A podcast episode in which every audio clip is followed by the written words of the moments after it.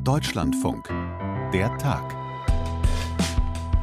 Mit kaum einem Politiker haben wir, die politisch interessiert und neugierig sind, uns in diesem Jahr so sehr beschäftigt wie mit Wladimir Putin. Der russische Präsident führt Krieg gegen die Ukraine. Warum er das tut, erklärte Putin am 24. Februar dieses Jahres in einer nächtlichen Fernsehansprache. Die Osterweiterung der NATO und das Heranrücken ihrer militärischen Infrastruktur an die Grenzen Russlands sei eine fundamentale Bedrohung, so Putin damals. Kurz darauf beginnt die sogenannte Sonderoperation. Das russische Militär überfällt den Nachbarn Ukraine mit Panzern und Raketen. Der Kreml will die Ukraine entmilitarisieren und entnazifizieren, so führt Putin aus. Dieses brutale Vorgehen ist in unzähligen Leitartikeln und Diskussionsrunden analysiert worden, auch bei uns im Deutschlandfunk. Professor Hans-Jürgen Wirth von der Goethe-Universität in Frankfurt am Main forscht seit vielen Jahren zu Narzissmus und Macht. Und so heißt auch sein Standardwerk zur Psychoanalyse seelischer Störungen in der Politik aus dem Jahre 2002. Wenige Monate nach Kriegsausbruch in der Ukraine ist jetzt sein neues Buch erschienen. Ich spreche gleich mit Hans-Jürgen Wirth über Putins Krieg aus sozialpsychologischer Sicht. Und wir gehen ins Kino, beziehungsweise fragen wir nach, ob das stimmt mit dem großen Kinosterben, das in vielen Feuilletons gerade befürchtet wird. Christine Berg ist Vorstandsvorsitzende des Hauptverbandes Deutscher Filmtheater und gleich zu Gast bei uns im Podcast Der Tag. Ich bin Barbara Schmidt-Matern. Moin, moin. Народные республики Донбасса обратились к России с просьбой о помощи. В связи с этим, в соответствии со статьей 51 части 7 Устава ООН, санкции Совета Федерации России. И во исполнение ратифицированных Федеральным собранием 22 февраля сего года договоров о дружбе и взаимопомощи с Донецкой Народной Республикой и Луганской Народной Республикой Ein Auszug aus der Rede Wladimir Putins vom 24. Februar 2022. Da begründet der russische Präsident den Angriff auf die Ukraine damit, dass die Volksrepublik Donbass im Osten der Ukraine Russland um Hilfe gebeten habe. Deswegen habe er Putin eine militärische Operation eingeleitet. Soweit dieser Auszug aus einer Rede, die Ende Februar Entsetzen und auch Unverständnis ausgelöst hat. Wie lassen sich der Mann im Kreml und sein Vorgehen psychoanalytisch lesen. Darüber habe ich mit dem Psychoanalytiker und Sozialpsychologen Hans-Jürgen Wirth gesprochen. Ich würde gerne anfangen, Herr Professor Wirth, mit dem neuen Buch, das von Ihnen in diesem Jahr erschienen ist, mit dem Titel Gefühle machen Politik. Im Untertitel heißt es Populismus, Ressentiments und die Chancen der Verletzlichkeit. Da werden wir im Laufe unseres Gesprächs auf den Untertitel auch noch mal drauf zu sprechen kommen. Aber bleiben wir mal zunächst bei dem Titel Emotionen machen Politik. Wie erklären Sie diesen Satz oder diesen Titel? Ja, der ist natürlich metaphorisch gemeint. Gefühle an sich machen ja keine Politik, sondern es sind Menschen, die Politik machen oder Gruppen oder Institutionen. Ich wollte damit äh, plastisch ausdrücken, dass Gefühle in der Politik einen sehr viel größeren Einfluss haben, als man gemeinhin annimmt. Vielleicht mögen Sie uns ein bisschen was zu Ihrer Arbeitsweise erklären, also auch über die Herausforderung. Man kann das in Ihrem Buch ja nachlesen, dass Sie immer wieder auf zahlreiche Beispiele aus der Politik ähm, zurückgreifen, also bestimmte Typen von Politikern, auch konkrete Beispiele. Auf Wladimir Putin werden wir ja gleich noch zu sprechen kommen. Inwieweit fällt es Ihnen schwer oder leicht, über bestimmte Persönlichkeitsstrukturen Aussagen zu treffen, aus der Ferne sozusagen, als Wissenschaftler? Das ist ähm, ein Stück problematisch. Also etwas über eine, äh, speziell eine öffentliche Person über die man eventuell sehr viel weiß, mehr weiß als über viele andere Menschen, äh, weil über sie viel geschrieben wird, ähm, ist es trotzdem schwer, etwas ihre, über ihre Persönlichkeit auszusagen. Zum einen, weil man sie nicht persönlich getroffen hat in der Regel, ist es schwer, deshalb was zu sagen, aber auch, weil gerade öffentliche Personen einerseits eine Rolle spielen, eine Funktion haben, äh, quasi eine Figur sind, die sie spielen und äh, eine Persönlichkeit haben, sozusagen eine private und intime Persönlichkeit. Und zu der hat man nur sehr wenig Zugang, speziell wenn die Politiker das auch äh, nicht wollen oder gerade, sagen wir, das Persönliche äh, sehr bedeckt halten. Mir ist es sehr wichtig zu sagen, dass ich mich eigentlich darauf konzentriere, die öffentliche Figur eines Politikers zu verstehen und zu analysieren und zu beschreiben und dass es mir nicht darum geht, den Kern der Persönlichkeit, die private Persönlichkeit des Politikers zu analysieren. Das äh, wäre eine Kompetenzüberschreitung. Die ist eigentlich auch nur dann möglich, wenn man mit einem anderen Menschen nicht nur in ein persönliches Gespräch kommt, sondern auch in ein Gespräch, wo der andere bereit ist und auch den Willen hat, etwas über sich selbst zu erzählen nur dann kommt man zum authentischen Kern einer anderen Person. Sie beschäftigen sich in Ihrem jüngsten Buch sehr viel mit dem russischen Präsidenten, natürlich auch angesichts der Nachrichtenlage. Seit Ende Februar führt Wladimir Putin Krieg gegen die Ukraine. Um dieses Verhalten heute zu verstehen, im Jahr 2022, muss man im Falle Putins zurückblicken. Ohne jetzt allzu sehr ins Detail zu gehen, welche Entwicklung sehen Sie bei Putin, was sein, seine Argumentation, was vielleicht auch seine Aggression betrifft? Wenn ich Putin mir anschaue, äh, es war auch schon vor dem Krieg, äh, gab es einzelne Szenen und als Psychoanalytiker achte ich äh, doch sehr auf äh, spezifische, auffallende äh, Begebenheiten und Szenen. Und da ist mir eine äh, von Putin in Erinnerung, als Angela Merkel ihn besucht hat und sie sitzen zusammen vor laufenden Kameras im Kaminzimmer bei Putin und er lässt seine Labrador-Hündin, ich glaube, sie hieß Koni oder heißt Koni, frei im Raum herumlaufen und äh, wohl wissend, dass äh, Angela Merkel eine mehr oder weniger ausgeprägte Hundephobie hat. Äh, das war ein und die, die Hündin ist dann auch zu ihr, hat da geschnuppert. Angela Merkel hat das äh, stoisch durchgestanden. Und bei Putin war, na, er hat ein po Pokerface aufgesetzt, keine Miene verzogen oder sich bemüht. Aber dann richtet sich die Kamera, eine Kamera auch auf seinen, äh, seinen Fuß und den dehnt er so, äh, wie man es tut, wenn man eine körperliche Spannung nicht sozusagen normal irgendwie rauslässt, sondern auf unauffällige Weise abführen will. Also Putin war als Beobachter dieser Szene äh, sehr angespannt und ja, ich würde sagen, das äh, ist eine sadistische Szene. Äh, und damit meine ich jetzt nicht, dass ich Putin sadistische Persönlichkeitszüge unterstellen wollte, aber die Szene an sich ist so strukturiert, dass ein anderer, ein Gegenüber, der eigentlich ein Partner, ein Gesprächspartner sein soll, nämlich Angela Merkel, äh, in Angst versetzt wird und man will äh, sozusagen sie austesten und sie gerade an einem schwachen Punkt packen.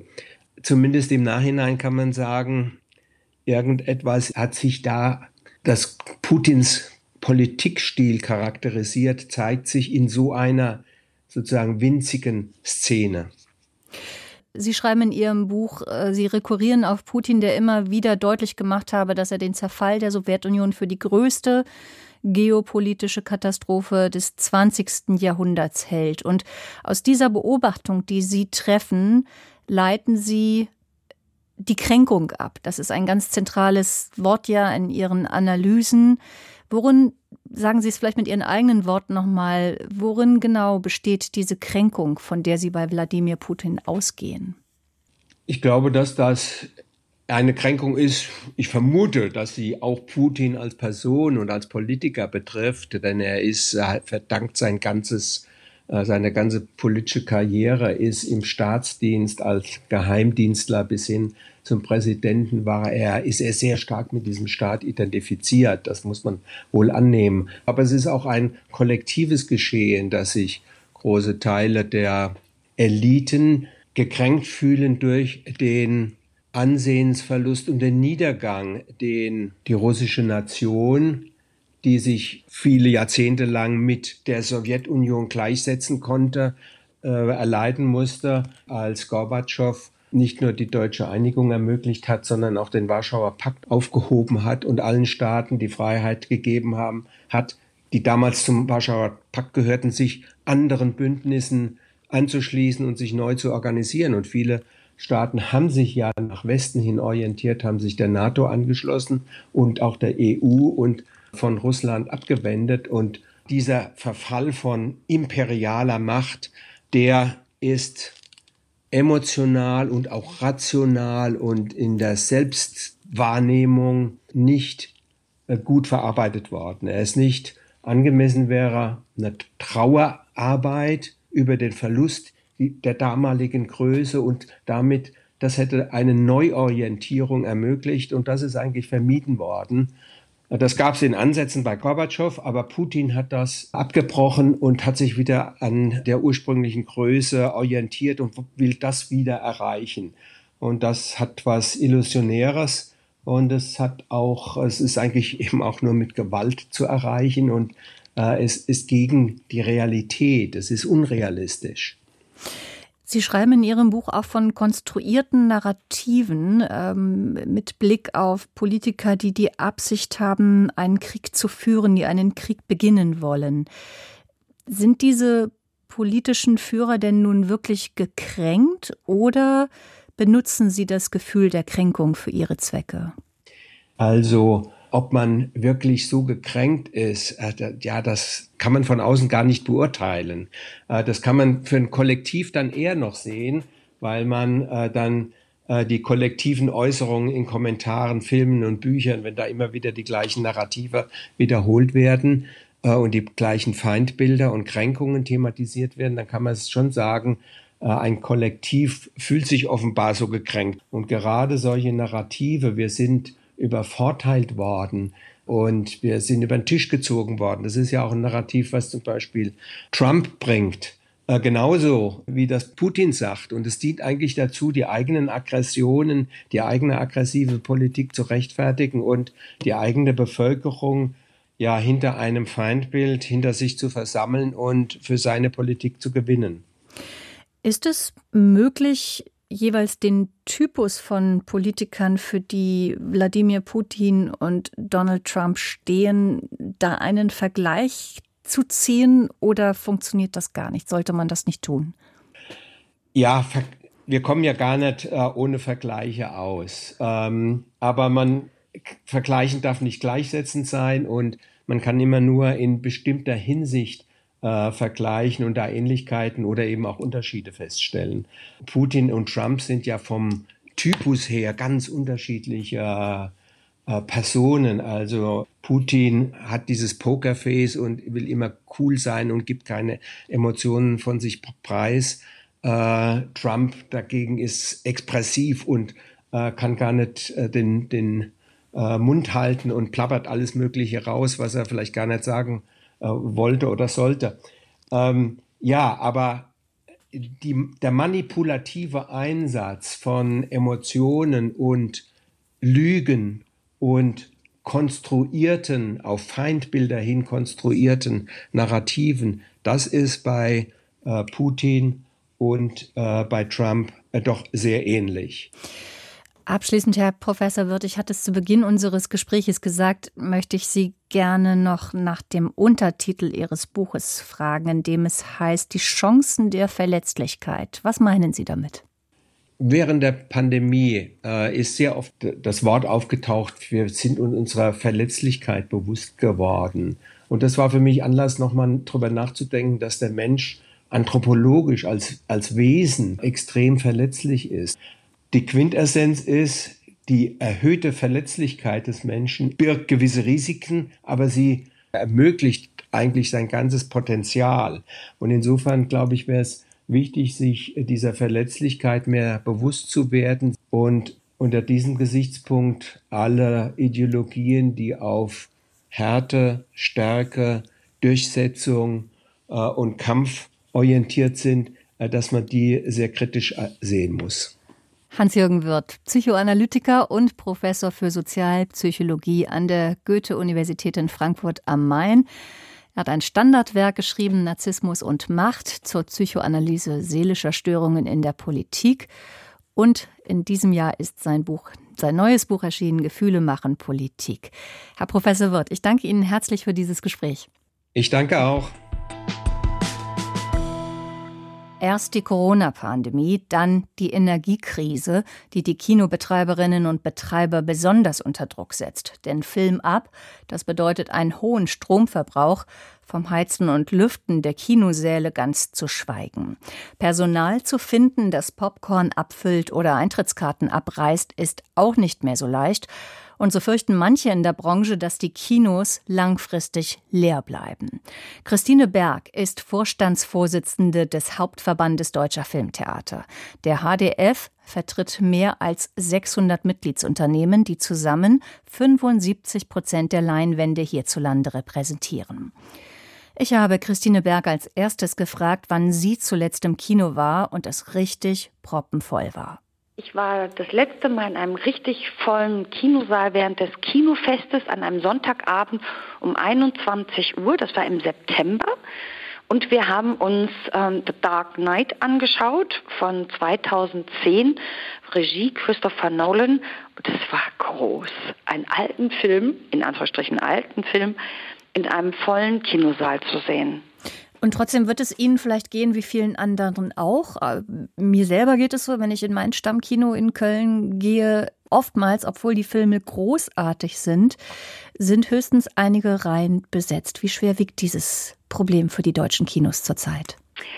Na, ich würde es andersrum erstmal betrachten. Ähm, ich weiß noch vor zwei Jahren oder vor anderthalb Jahren, als wir wieder aufmachen durften, da haben alle gesagt, das schaffen die Kinos nicht, weil wir hatten wir waren anderthalb Jahre nicht, nicht offen und die Leute konnten das nicht mehr erleben, was das bedeutet, Kino. Und wir hatten, jeder hat davon geredet, was für tolle Filme auf Netflix oder Amazon laufen. Und es war klar, das wären jetzt schwere Zeiten. Und hoffentlich schaffen wir es überhaupt. Und wir haben es geschafft, im letzten Jahr tatsächlich 70 Prozent unseres Publikums wiederzuholen. Und die freuen sich und haben gute Erlebnisse.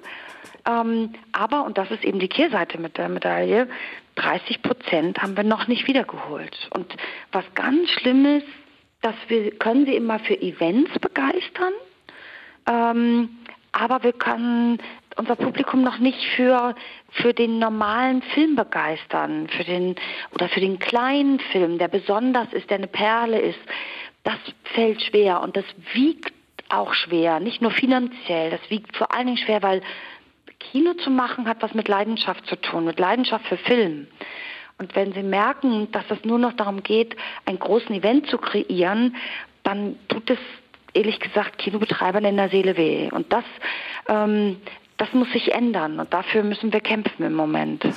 Haben wir denn durch Corona verlernt, einfach auch mal zwei oder zweieinhalb oder sogar drei Stunden ruhig im Kinosessel zu sitzen und uns auf einen Film zu konzentrieren und nicht ständig auf Pause zu drücken oder zurückzuspulen, wie das eben bei Netflix und Co im heimischen Kino möglich ist.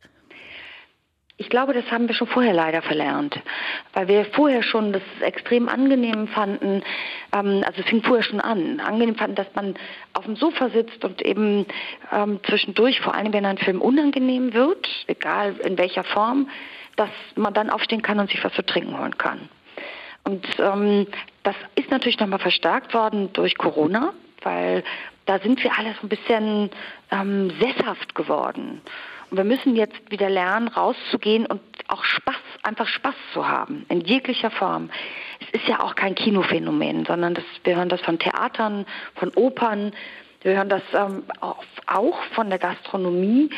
Ähm, und wir buhlen ja alle um die gleichen Leute. Das darf man auch nicht vergessen. Ne? Also deshalb, aber in der Tat, wir müssen den Leuten wieder zeigen, was das Besondere am Kino ist und warum Fernsehen eigentlich gar keine Konkurrenz ist. Fernsehen ist was für den Alltag. Wir sind nichts für den Alltag. Wir sind etwas, ähm, wo man hingeht und eben etwas ganz Besonderes sieht. Und das kann eben auch der kleine Film sein. Und das müssen wir versuchen, den Leuten wieder beizubringen. Liegt es denn vielleicht auch an den Stoffen oder am Personal? Ähm, denn viele Serien sind ja auch deshalb so erfolgreich gewesen in den letzten Jahren. Nicht nur, weil es einfach bequemer ist oder viele es für bequemer halten, sondern weil es auch einfach wahnsinnig gute Drehbücher gab für wirklich preisgekrönte Serien. Äh, hinken da die Filmleute etwas hinterher? Ja, ich würde es mal so ausdrücken, dass ähm, in der Tat, Serien haben ja so eine Renaissance erfahren. Das ganz lange war ja Serie gar nicht mehr so up to date und tatsächlich haben die das geschafft, sich völlig ne, oder nochmal neu zu erfinden. Ich glaube, dass die Filmbranche in der ganzen Welt auch jetzt davor steht und sich überlegen muss, okay, was sind die neuen die neuen Geschichten, was sind die neuen Bilder, was da muss tatsächlich auch einiges passieren. Und das ist aber nicht nur die Herausforderung für die Filmindustrie, also für die Filme, sondern oder für die Regisseurinnen und Regisseure, sondern es ist auch nochmal für die Kinos, weil auch die Kinos müssen und das auch schon seit ein paar Jahren auch anfangen zu überlegen, okay, das Publikum kommt nicht einfach so von alleine. Was kann ich alles tun, damit das Publikum sich bei mir wohlfühlt? Und, und was können Sie tun? Ja, und das sieht man ganz schön. Und zwar, weil mehrere Kinos inzwischen, relativ viele Kinos setzen sehr auf Luxus, also breitere Sitze, was natürlich jetzt nach Corona super ist, ähm, dass besondere Angebote gemacht werden. Es gibt welche, die ihr Foyer für Tanzveranstaltungen freigeben. In der Fläche ist sehr, sehr beliebt inzwischen, dass man eine Oper oder Theater im Kino sieht, weil eben jemand, der auf dem Land lebt, kann sich das auch nicht mal eben leisten, nach Berlin zu fahren, hier übernachten und eine teure Opernkarte kaufen. All solche Sachen, diese Bindung direkt ans Kino, nicht nur mit einem einzigen Film, das wird die Zukunft sein. Also, wenn ich Sie richtig verstehe, ohne diese, ich nenne es mal, Eventisierung des Kinoabends, die Sie ja eigentlich beklagt haben zu Beginn unseres Gespräches, haben die Kinos dann nicht wirklich eine Zukunft? Ja, das sind mal zwei verschiedene Eventisierungscharaktere. Das eine ist, ich habe einen Film, der sozusagen beworben wird und wo gesagt wird, das ist sozusagen der Film und den muss man sehen. Das ist das eine. Das andere ist, dass ich viele verschiedene Dinge anbiete. Also kleine Events. Das kann auch einfach nur ein Seniorenkino sein, wo es vorher Kaffee trinken gibt. Das kann für manche eben eine Tanzveranstaltung sein.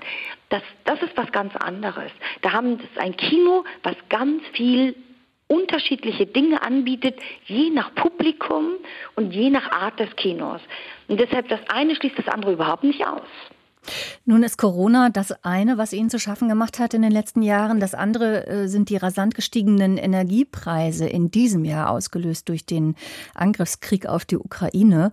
Ähm, dann kommt noch äh, die Personalnot hinzu. Dadurch, dass die Mindestlöhne angehoben wurden, ähm, lese ich viel von äh, Kinobetreibern, die es schwer haben, genügend Leute zu finden und das Geld auch dafür zu haben.